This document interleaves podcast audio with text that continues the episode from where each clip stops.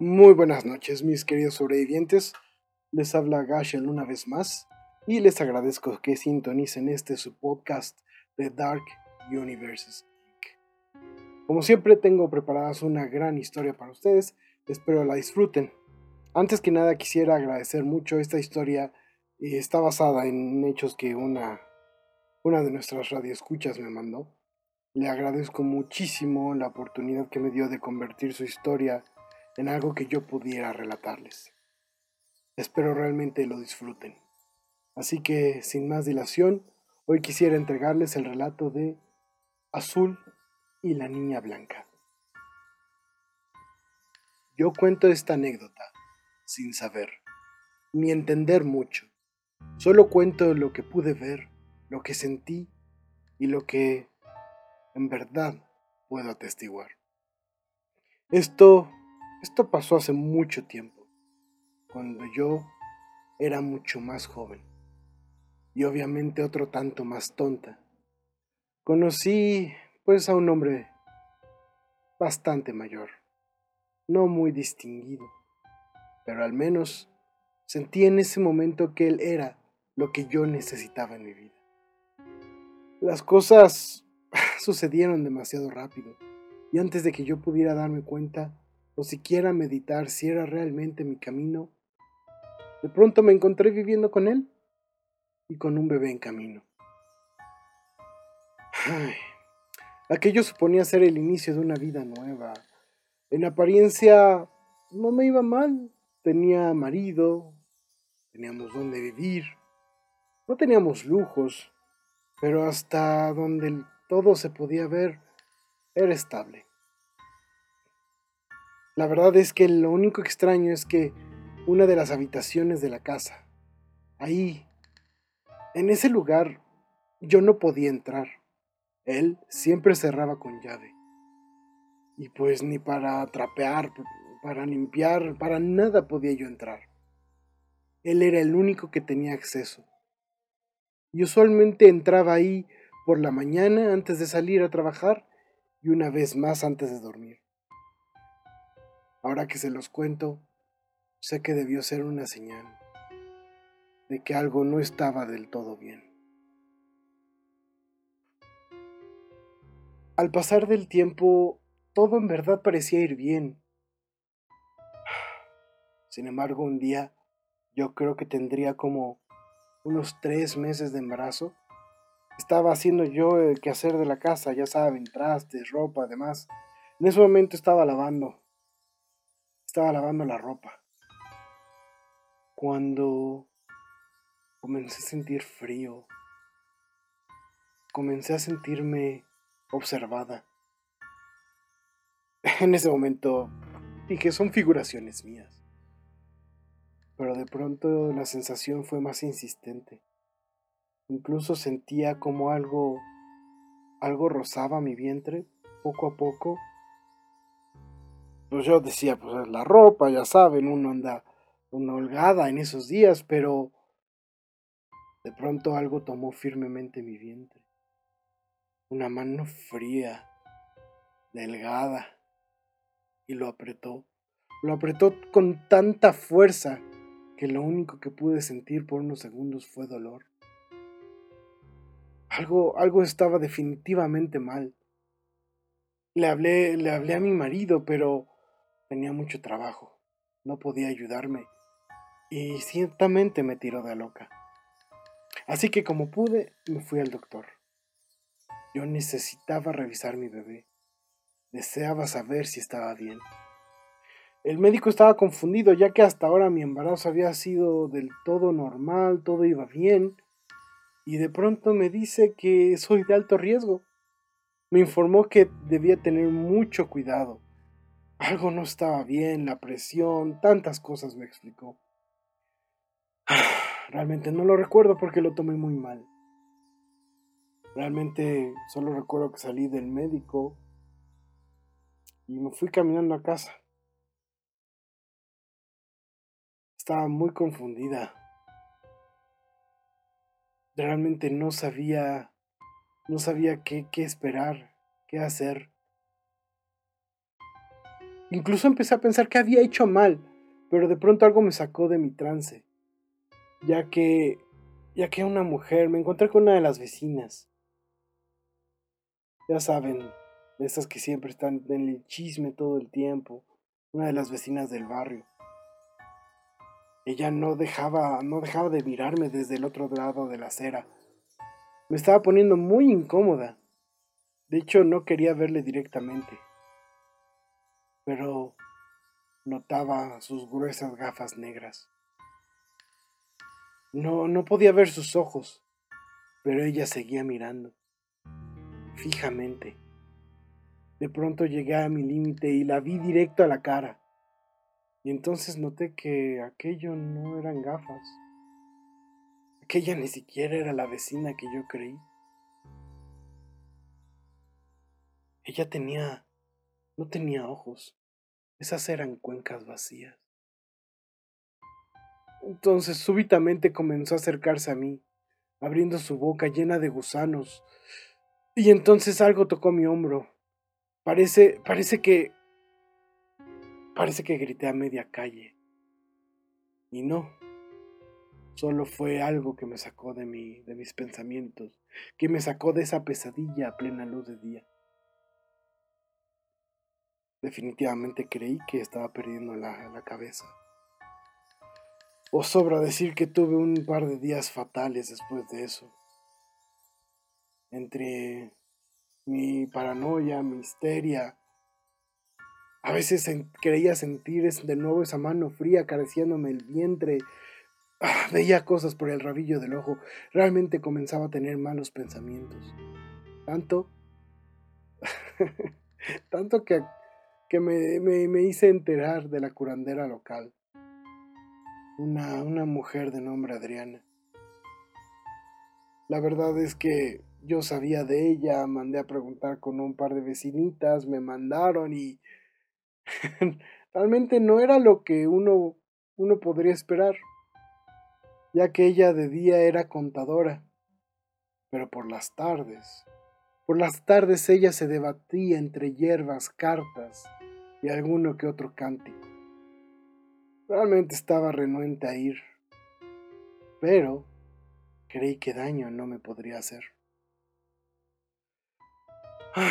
Así que me dispuse a ir con la vecina, todo muy normal al principio, me echó las cartas. Nada me sorprendió, muchas generalidades, ya saben, cómo hacen esas personas para embaucarte. Sin embargo, pronto las cosas comenzaron a ponerse más graves. Ella me pidió que cortara la baraja e hiciera las preguntas que yo quisiera. Por supuesto, pregunté antes que nada qué pasaba con mi bebé. Después, si acaso tenía que ver con, con esa extraña visión que tuve en la calle.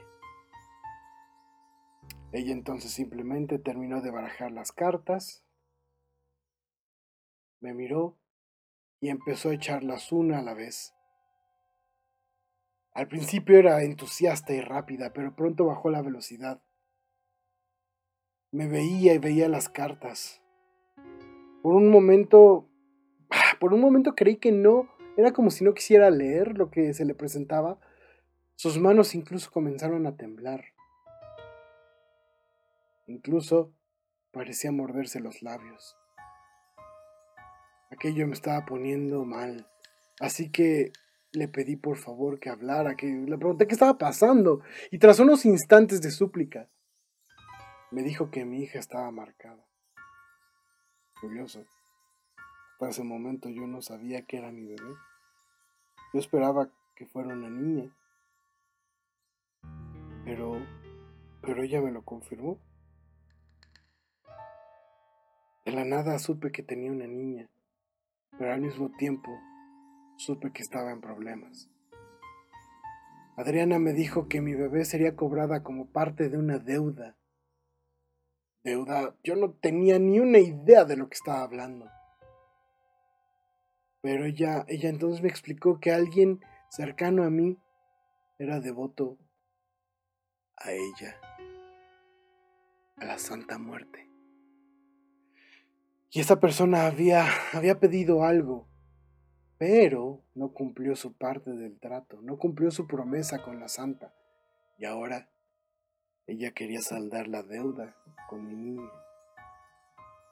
Mi mundo se puso de cabeza.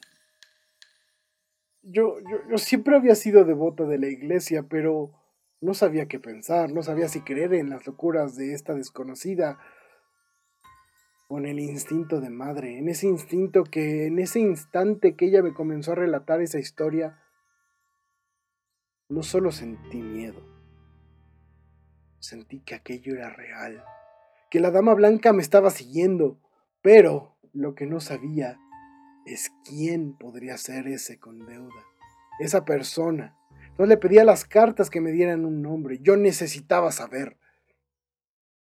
Pude ver en ese momento cómo le costaba echar las cartas, como si le pesaran, como si los hombros le pesaran, como si alguien estuviera tomando su mano. Algo, les juro, algo le estaba pasando.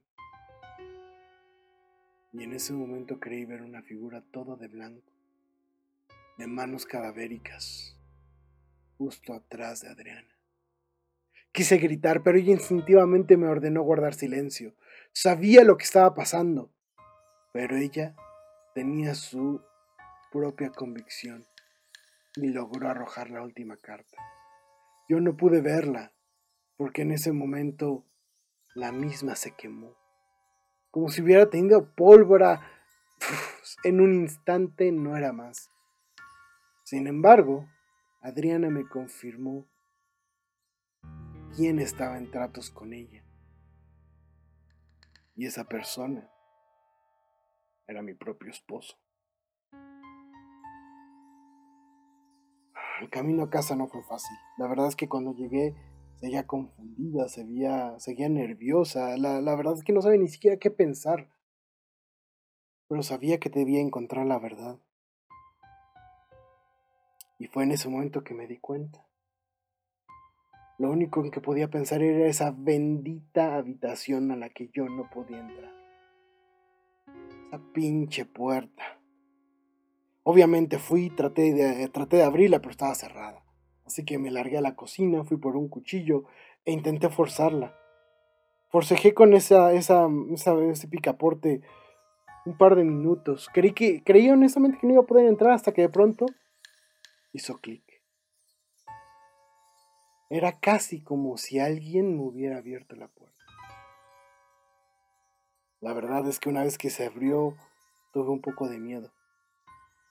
Pero ya no importaba, yo tenía que saber qué diablos estaba ahí. Entonces abro la puerta y de inmediato me siento observada, de inmediato siento esa presencia. Sabía, sabía en mi pecho que lo que sea que me estaba persiguiendo, en verdad estaba habitando ese lugar al principio estaba oscuro. Busqué el interruptor. Estaba un poquito más lejos que en el de las otras habitaciones.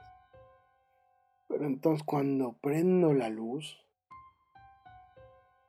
solo la veo ella encarándome. Aquello era un altar, te lo juro, de más de dos metros, lleno de flores, de veladoras, Veladoras apagadas, por supuesto. Y no pude más. No sabía. Toda esta historia se trata de que yo no sabía con quién me casé. Yo no sabía qué estaba pasando. Yo no sabía qué esperar. Y no sé cómo explicarlo. Sentí una presencia atrás de mí. Intentaba rodearme con brazos terribles. Parecía que estaba jugando conmigo. Verdad es que pude sentir sus manos decrépitas. Pude sentir cómo añoraba a mi bebé. Y estaba yo ahí, al borde de la locura. Estuve a punto de gritar de miedo, pero supe en ese momento que ser madre me había hecho más fuerte. Yo debía resistir lo que sea que estaba en ese cuarto. Entonces intenté salir. Yo quería agarrar un martillo y destrozar esa cosa. Pero al hacerlo, estaba ahí mi marido. Fúrico. Se le veía el veneno en los ojos. Veneno que con los años aprendí a conocerle. Parecía que se me iba a ir encima. Parecía que estaba a punto de golpearme. Pero al muy cobarde le cuestioné acerca de su deuda. Y este de inmediato, de inmediato palideció. Definitivamente él ignoraba, ignoraba cómo yo podría saber semejante cosa. Lo único que atinó a decirme en ese momento es que saliéramos de aquel cuarto, pues tenía mucha vergüenza, pero no conmigo, sino con la niña blanca. Minutos después me contó algo que me destrozó la vida por completo. Él me confesó que había embarazado a otra muchacha, que ella como yo había decidido tener el bebé, cosa que por supuesto estaba completamente jodido. Así que le pidió a la niña blanca que le diera un milagro para alejar a esa mujer de nuestras vidas. Y ella le ayudó ya que esa mujer de pronto decidió irse a vivir con sus parientes al norte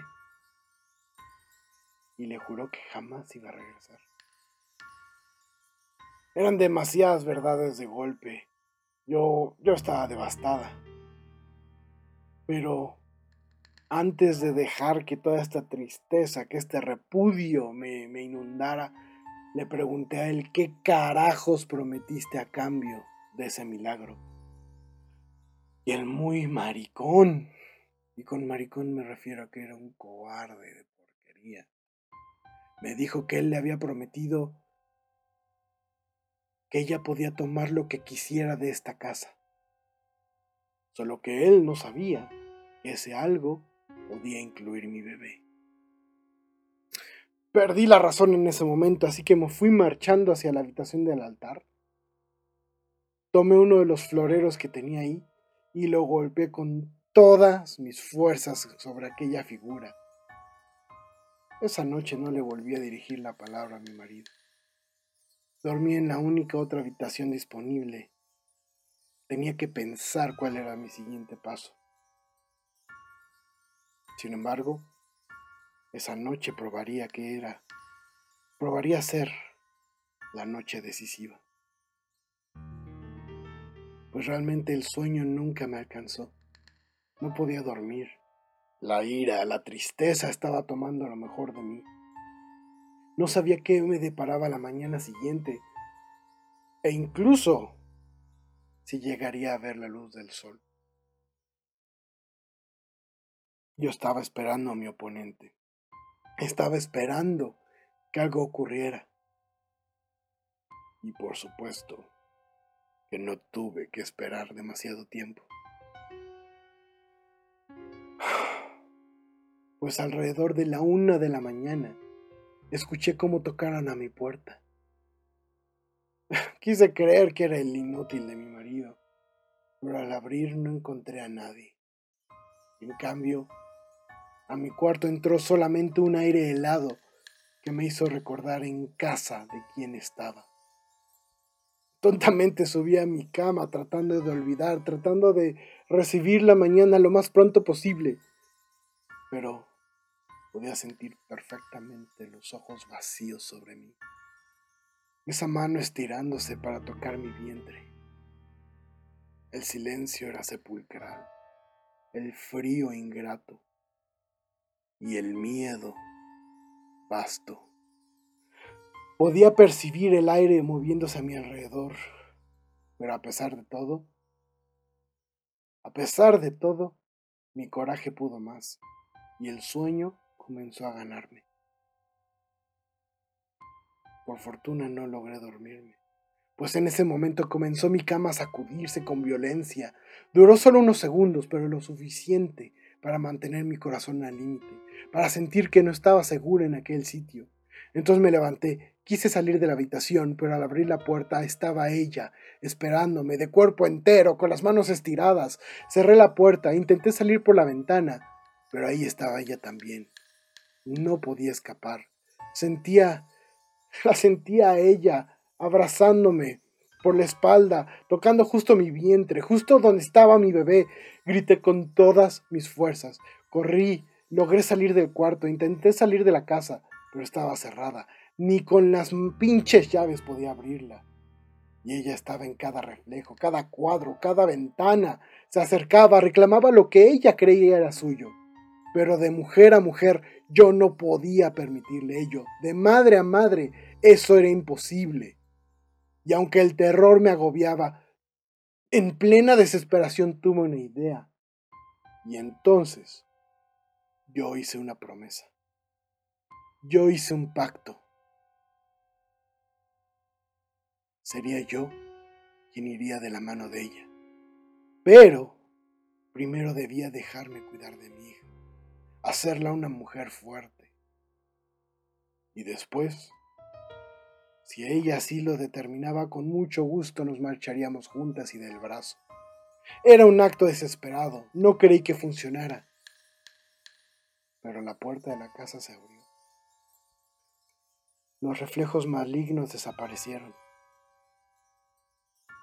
En ese momento entendí que el trato estaba hecho. Y el tiempo, el tiempo había comenzado a correr. Por un tiempo creí que no la volvería a ver jamás. Sin embargo, en cada cumpleaños de mi pequeña, también veo a la niña blanca. Al principio estaba muy lejos, pero cada año está solo un poquito más cerca. Sé perfectamente que un día nos iremos juntas como un par de buenas amigas. Pero hasta ese día, esta pequeña familia de dos permanecerá junta.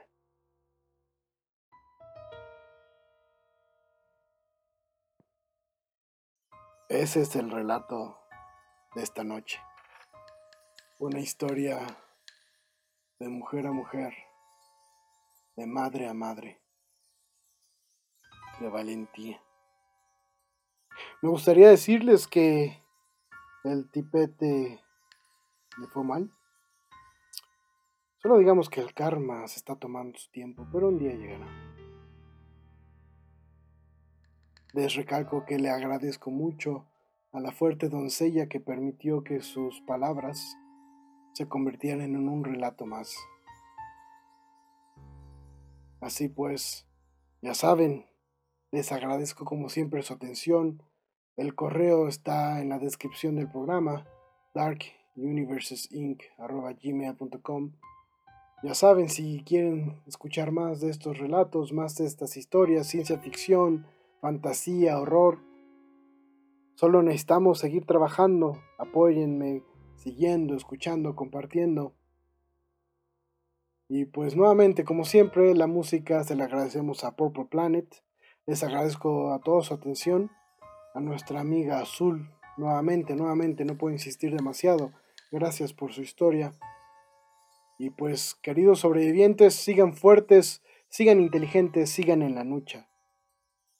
Que nos escucharemos la próxima vez para un relato más de Dark Universes Inc. Y por cierto, antes de despedirme,